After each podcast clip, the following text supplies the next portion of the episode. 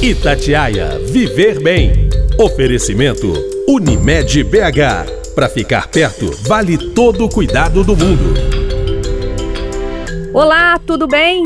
Já falamos aqui no podcast Itatiaia Viver Bem sobre vários tipos de câncer. Hoje nós vamos tirar todas as dúvidas sobre o câncer de pulmão. A doença está relacionada especialmente ao cigarro. De acordo com estimativas do INCA, o Instituto Nacional do Câncer, o país teve cerca de 30 mil novos casos e 29 mil mortes pela doença só no ano passado. Até 2024, o INCA calcula que mais de 30 mil brasileiros serão diagnosticados com tumores no pulmão anualmente. No mundo, ele é o mais frequente entre homens e o terceiro entre as mulheres, provocando 1 milhão e 900 mil óbitos, o que o torna a principal causa de morte relacionada ao câncer.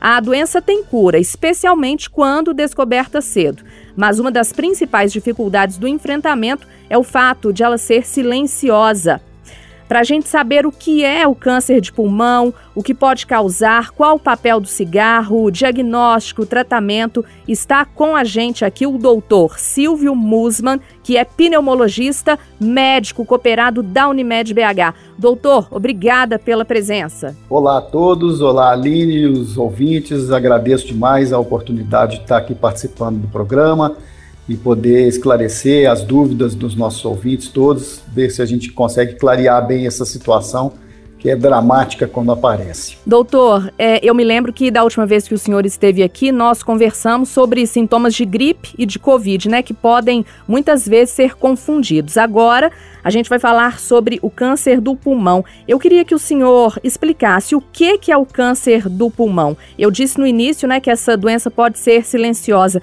Isso é realmente verdade? É difícil a gente fazer o diagnóstico precoce? Então, o pulmão ele pode ser sede de câncer, seja que nasce no próprio pulmão e a gente chama isso do câncer primário do pulmão, ou ele pode ser acometido por câncer e tumores de outros locais, como por exemplo trato gastrointestinal, intestino, pâncreas, tireoide, uma série de locais também podem é, acometer o pulmão. A gente está falando hoje especificamente do câncer primário do pulmão, aquele que nasce dentro do pulmão e que é uma transformação maligna das suas células normais. Né? Nós temos células que funcionam normalmente durante a nossa vida e por algum motivo elas sofrem uma, uma transformação no seu código genético e passam a, a proliferar, a se dividir de uma forma completamente anormal, de uma forma completamente anárquica, desrespeitando aquelas leis naturais, né, que a gente nasceu com elas. Então, é isso que acontece. É, o problema do câncer de pulmão primário é que realmente, como você disse, muitas vezes ele só vai dar sintomas quando ele já está numa fase mais avançada, porque geralmente ele nasce como uma pequena bolinha, um pequeno uma pequena alteração que a gente chama de nódulo pulmonar, né? Um nódulozinho, que é uma, uma bolinha que começa como se fosse uma, uma cabeça de alfinete, vai crescendo, acaba virando aí é, uma, uma bolinha maior, do tamanho de um grão de ervilha e podendo crescer a tamanhos maiores. E aí sim ele começa a dar sintomas. E também depende da localização. Se ele tiver localizado muito assim no interior, no meio do pulmão, vai demorar mais para dar sintomas. Agora, se ele tiver mais na periferia do pulmão, encostado na, na pleura, que é a capa que envolve o pulmão, ou perto das costelas, ele pode dar sintomas mais precocemente. O doutor Silvio, o, o, cigarro, ele é um fator de risco também? É, o fumante passivo, né? Aquele que não traga fumaça, mas mora com o fumante, ele também corre risco? O Aline, apesar da gente ter algumas outras causas de câncer de pulmão, sem dúvida nenhuma, disparado o tabagismo ativo e o tabagismo passivo, esse de quem não fuma, mas convive com o fumante, é sem dúvida nenhuma o principal fator de risco para o desenvolvimento do câncer de pulmão. E a gente sabe que existe, é, é lógico que existe uma predisposição individual, né, genética para a pessoa desenvolver o câncer de pulmão, mas existe também uma relação que a gente chama de dose-resposta. Quanto maior a dose, maior a chance da pessoa desenvolver uma doença pulmonar secundária ao, ao tabagismo, que pode ser um, um enfisema, mas pode vir a ser um câncer de pulmão. Então, quanto mais anos a pessoa fumar e maior a carga de cigarros por dia que ela fumar, ela está aumentando o seu risco de desenvolver um câncer de pulmão. Mas sem dúvida nenhuma, o tabagismo ativo e passivo são as duas principais causas de desenvolvimento do câncer de pulmão. E a gente tem, assim, quando a gente fala de câncer de pulmão, é importante a gente dividir, porque existem alguns tipos diferentes de câncer de pulmão. Existem principalmente quatro tipos predominantes. Três deles estão muito relacionados com o tabagismo, mas tem um deles, que é o adenocarcinoma, que nem tanto. O adenocarcinoma pode aparecer em pessoas que nunca fumaram e ele tem aí sim uma, uma, uma causa genética mais importante. O senhor disse que além do cigarro existem outras causas, uma delas a genética. É, quais outras, doutor? É, pessoas, por exemplo, que trabalham na construção civil ficam mais expostas a poluentes. Esses poluentes também podem ser uma causa? Podem sim. Então, tem, é, é, é tirando a genética, todas as outras causas seriam fatores externos, né, que a gente se expõe a eles. Então, o tabagismo, como a gente falou, mas outras causas seriam a poluição ambiental, irradiação, então pessoas que estão expostas à radiação e pessoas que também estão expostas a, a produtos químicos, a metais pesados, é, a produtos, outros tipos de produtos químicos, por exemplo, você falou da construção civil, na construção civil, na mineração, a pessoa pode se expor à sílica, né, que é a poeira é, da, da, areia, ou também ao asbesto. O asbesto, ele atualmente ele é menos utilizado, mas já foi muito utilizado aqui no nosso meio na fabricação de, de fibras, de caixa d'água, de telhas, de amianto. Então, são fatores que podem também provocar câncer. E também metais pesados, né? Tipo cromo, urânio, é, alumínio, magnésio, são, são causas potenciais também para o desenvolvimento do câncer de pulmão. Doutor, o senhor disse aí sobre os quatro tipos, né? Três relacionados ao tabagismo e um mais ligado à, à genética. É, o senhor pode explicar para a gente cada um deles? Então, é, a gente tem esse adenocarcinoma que eu citei, que, é, que, que tem uma relação menos intensa com o tabagismo, e nós temos outros, outros tipos. Tem o, o, o de pequenas células, que é um tipo de câncer extremamente agressivo, o de células escamosas, que também tem muita relação com o tabagismo e é um dos mais frequentes, e um outro tipo que é o bronquíolo alveolar. Então, esses três tipos, pequenas células, o escamoso e o bronquíolo alveolar, têm uma relação mais direta com o tabagismo do que o adenocarcinoma. E é importante essa diferenciação, porque o tratamento ele é diferente dependendo do tipo histológico, né, do tipo do subtipo de câncer de pulmão tanto o tratamento como também o prognóstico.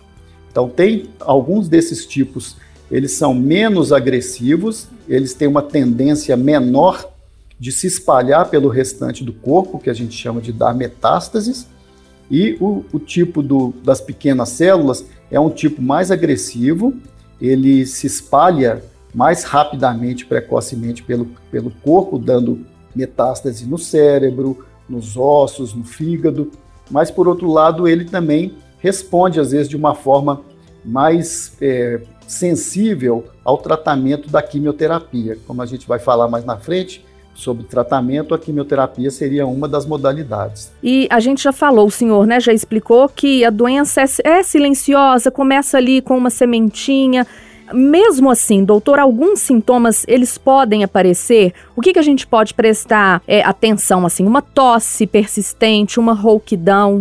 É, exatamente. Em primeiro lugar, é, a gente tem que levar em consideração que é importante é, selecionar a população de maior risco, né? Quem são as pessoas de maior risco para desenvolver um câncer de pulmão e nessas pessoas a gente ficar mais atento, mais atento. Então seria ou a pessoa que fuma já há muitos anos, de mais idade, né, a partir dos 50, 60 anos de idade. Então essas pessoas são o grupo de risco mais importante. E é importante a gente salientar também para os ouvintes que os sintomas principais do câncer de pulmão, eles não são específicos do câncer de pulmão.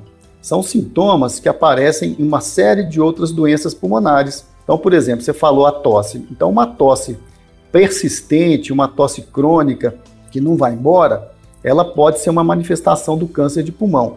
Mas ela também pode aparecer numa, numa série de outras situações. Então, eu estou dizendo isso para não causar um pânico, né, um alarme nas pessoas de achar que só porque elas estão com uma tosse mais persistente, isso é sinônimo de câncer de pulmão. Não é não. Mas a tosse persistente, é, o emagrecimento, a perda do, do, do, da disposição, do estado geral, do apetite, escarrar sangue, né, cuspir catarro com sangue, dor para respirar. Então são sintomas importantes que a gente tem que ficar atento e nessa população de maior risco, aí sim a gente investigar de uma forma mais extensiva. Doutor, então, é, como é que é feito o diagnóstico, né? Quais exames o, o médico pode pedir? Exames de sangue, exames de imagem? É, exatamente. Então, no, no caso do câncer de pulmão, diferentemente de alguns outros tipos de câncer, que, que eles têm um, um, que a gente chama de marcador biológico, são substâncias que você pode dosar no sangue e isso te leva a uma suspeita maior ou menor. No caso do câncer de pulmão, a gente não tem ainda disponível de uma forma muito prática esses marcadores para dosar no sangue. Alguns países, por exemplo, lá em Israel, eles tentam desenvolver uma tecnologia de você dosar algumas substâncias no ar que a pessoa expira e isso te aumentar a suspeita. Mas aqui no nosso meio, o mais importante é, em primeiro lugar, os exames de imagem. Uma radiografia de tórax, radiografia simples, ela já pode nos mostrar alguma alteração que levanta uma suspeita para o médico, seja ele um clínico, um pneumologista, de que alguma coisa anormal tem no pulmão. E a partir dessa radiografia, que ela, ela não é definitiva, a gente parte por uma tomografia computadorizada. A tomografia ela vai nos mostrar realmente se existe uma lesão, qual o tamanho dela, aonde que ela está localizada, se ela tem alguma característica que sugere uma, uma intensidade maior ou menor de se tratar de um câncer de pulmão. Mas mesmo a tomografia, ela também não é diagnóstica, ela não, não bate o martelo. Então a gente tem que partir para outros exames. Se a pessoa tem tosse produtiva com catarro, a gente pode tentar fazer um exame de escarro e na, na análise do escarro verificar se tem a presença de células cancerosas, de células malignas, que já ajuda muito nesse diagnóstico. Mas a, a, o principal meio diagnóstico vai ser através de uma biópsia do pulmão. E essa biópsia do pulmão, ela pode ser feita através de uma cirurgia mesmo, em que abre o tórax, vai lá dentro do pulmão, tira uma amostra, mas pode ser feita também, dependendo dos casos, através de uma endoscopia do pulmão, que a gente chama de broncoscopia. Então, na broncoscopia, que se parece com aquela endoscopia do estômago, que a maioria das pessoas já fez, o, o médico normalmente é um cirurgião de tórax, ele introduz o aparelho e vai lá no lugar onde tem a lesão suspeita e tenta colher material. Então ele tenta fazer uma biópsia e ele faz também um negócio que chama lavado. Ele injeta soro, lava aquela região onde tem a suspeita e aspira de novo esse, esse soro e manda isso para o laboratório. Então esse é, é o processo de diagnóstico. A partir do momento que você tem um diagnóstico definitivo, que é realmente um câncer de pulmão, e a gente vai saber também qual é o tipo né, do câncer de pulmão, a gente parte para um segundo momento, que é o estadiamento. Então, o estadiamento ele é muito importante também, que ele tem como objetivo verificar qual é a extensão dessa doença naquele momento. Então, é importantíssimo a gente saber se é uma doença que ainda está é, circunscrita, localizada apenas no pulmão, ou se ela já começou a se espalhar. Se ela já partiu, por exemplo, para os gânglios, né, que são as popularmente conhecidos como ínguas, que tem dentro do tórax, se esses gânglios estão acometidos, e também outros locais que a gente sabe que o câncer pode acometer, por exemplo, cérebro, ossos, fígado, as, as glândulas suprarrenais, né, que são aquelas glândulas que ficam em cima do rim. Então esse é um processo de estadiamento que ele é fundamental depois para o planejamento do tratamento. Se o tratamento pode ser cirúrgico, você vai precisar de uma quimioterapia, de uma radioterapia, e aí daí para frente. Então, doutor, descobrindo a doença logo no início, existe um tratamento, né? Não é porque a pessoa recebeu esse diagnóstico ali que, que não tem cura, não é nada disso. O tratamento, ele consegue curar o câncer no pulmão. É, exatamente. Hoje em dia, o diagnóstico de um câncer de pulmão não é o, o, você não está decretando a morte da pessoa, tá? Há alguns anos atrás, é, isso talvez fosse mais verdade, mas com a evolução da, da, da medicina, da, dos tratamentos oncológicos, esse cenário vem se mudando, ele vem se alterando. Então, no, me, no melhor cenário, é lógico que o melhor cenário é não ter, mas a partir do momento que se tem um diagnóstico de um câncer de pulmão, o melhor cenário seria aquilo em que a lesão ainda é pequena, ela ainda está localizada apenas no, no, no interior do pulmão, não se espalhou, e com uma cirurgia que você retira aquela lesão, aquele nódulo, e às vezes uma parte maior ou menor do pulmão, a pessoa pode estar curada. Curada mesmo, de verdade, sem ter recidiva daquele, daquele câncer. Agora, se esse tumor ele já mostrou sinais de que ele está espalhando, que ele está cometendo outras estruturas, aí nem sempre a cirurgia já vai ser curativa. Ela às vezes vai precisar de uma ajuda, de uma quimioterapia ou de uma radioterapia que podem ser feitas e depois que você faz esse tratamento com a quimioterapia ou com a radioterapia, que a gente chama de adjuvante, você pode fazer novamente esse estadiamento que eu citei anteriormente e conforme for, você aí sim pode fazer a cirurgia e curar aquela determinada pessoa. Agora, isso também depende daquilo que eu falei inicialmente, que é o tipo de câncer. Então, aquele primeiro, aquele tipo de câncer que eu falei, que é o de pequenas células, esse é um tumor menos provável de curar com cirurgia. Esse tumor normalmente vai precisar de quimioterapia e às vezes de radioterapia. Doutor Silvio Musman, alguns médicos é, defendem a criação de um programa nacional de rastreamento, né, como existe hoje, é, para os cânceres de próstata, de mama. Na sua opinião, essa seria é, até mesmo uma forma para diminuir a, a mortalidade, doutor? É, o rastreamento ele é, ele é importante em muitas situações, mas eu acho que tem que ser feito um programa bastante criterioso, porque o rastreamento nas pessoas que não têm um risco aumentado, né, que não tem grande risco de ter câncer de pulmão, ele vai ter um papel muito menos relevante.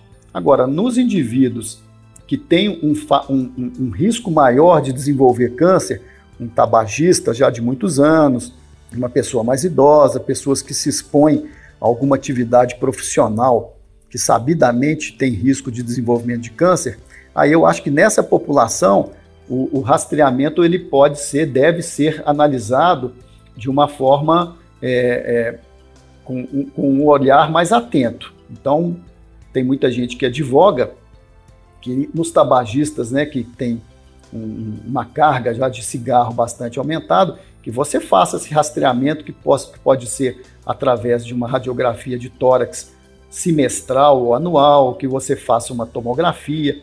Existem hoje técnicas de tomografia com baixa dose de radiação para você rastrear o pulmão e você tentar detectar precocemente uma, uma lesão. Existe também um outro método é, de imagem que a gente às vezes usa, normalmente são casos bem selecionados, que é um exame chamado PET scan. O PET scan ele é um tipo de tomografia que utiliza um, um, um contraste que esse contraste ele pode denunciar e localizar lesões em atividade.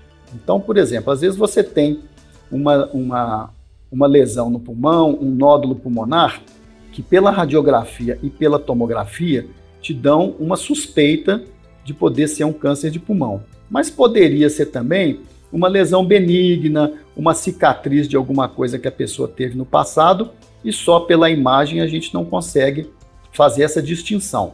Então, esse exame, o PET scan, ele pode nos ajudar, porque se for uma lesão cancerígena, um tumor maligno, e os tumores malignos, eles normalmente as células estão, estão em muita atividade, estão reproduzindo muito, essas células captam esse contraste e denunciam que aquele local ali tem alguma atividade é, maior, né? Uma reprodução celular maior. E isso fortalece para você é, a decisão de fazer, às vezes, uma biópsia pulmonar, que, que não é um procedimento isento de risco, né? Se for uma cirurgia, tem seu risco, né? Fazer uma cirurgia tem risco, tem que fazer uma anestesia geral, tem que abrir o tórax, né? A gente sabe que todo procedimento tem um risco dele próprio. E às vezes a gente tem que pesar, colocar na balança de um lado e do outro, quem é que tem mais risco, a doença em si ou o procedimento que a gente vai fazer para diagnóstico. Então, às vezes, hoje a gente tem essas ferramentas que a gente pode utilizar caso a caso, né? não é uma coisa para ser usada na população geral, mas podem nos auxiliar bastante. Ô, doutor, para a gente encerrar, eu queria que o senhor falasse é, mais uma vez sobre o fumo, né? Já que ele está diretamente ligado ao câncer de pulmão. Hoje em dia existem vários tipos de cigarro, cigarro comum, de palha, o narguilé, o cigarro eletrônico. Todos são prejudiciais. Inclusive, doutor, esse narguilé agora ele ficou muito comum entre os jovens, né? O fumo, o que, que ele representa para a saúde respiratória, doutor? É toda forma de tabagismo que envolve um, um, uma folha, né, uma substância que tem a base a nicotina, o alcatrão e também que ela é submetida à, à, queima, combustão e vai gerar um resíduo de gás carbônico, todas essas substâncias elas têm realmente o risco de induzir, provocar um câncer de pulmão ou alguma outra doença pulmonar. No caso do, do, do tabagismo, é, seja ele através do cigarro convencional, através da, do cigarro de palha, do narguilé, como você citou, ele pode também produzir o câncer de pulmão, mas ele está também muito relacionado a câncer em vários outros locais. Câncer de boca,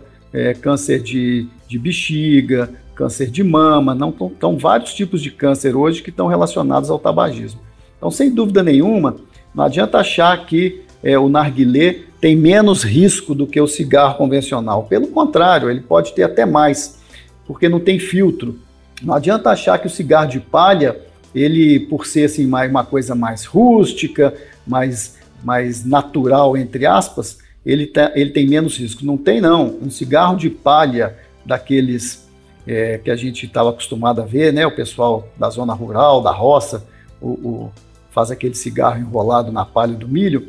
Ele, às vezes, um cigarro daquele, ele corresponde a três cigarros de papel.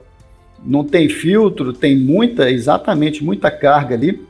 Então, assim, é, não caia nessa, não. Isso é uma lorota, isso é uma mentira. Nós recebemos aqui no podcast Tatiaia Viver Bem o doutor Silvio Musman, que é pneumologista, médico cooperado da Unimed BH. Nós conversamos hoje sobre o câncer de pulmão, diagnóstico, tratamento. Doutor, muito obrigada pela presença, viu? Ô Aline, muito obrigado a vocês. Eu sou muito grato à Unimed BH, à Rádio Tatiaia, a você, Aline, pelo convite. Espero que eu tenha contribuído, esclarecido aí aos nossos ouvintes e estou aí à disposição. Foi um prazer. E na semana que vem eu volto com mais um tema sobre a nossa saúde. Um abraço e até lá. Itatiaia Viver Bem. Oferecimento Unimed BH. Para ficar perto, vale todo o cuidado do mundo.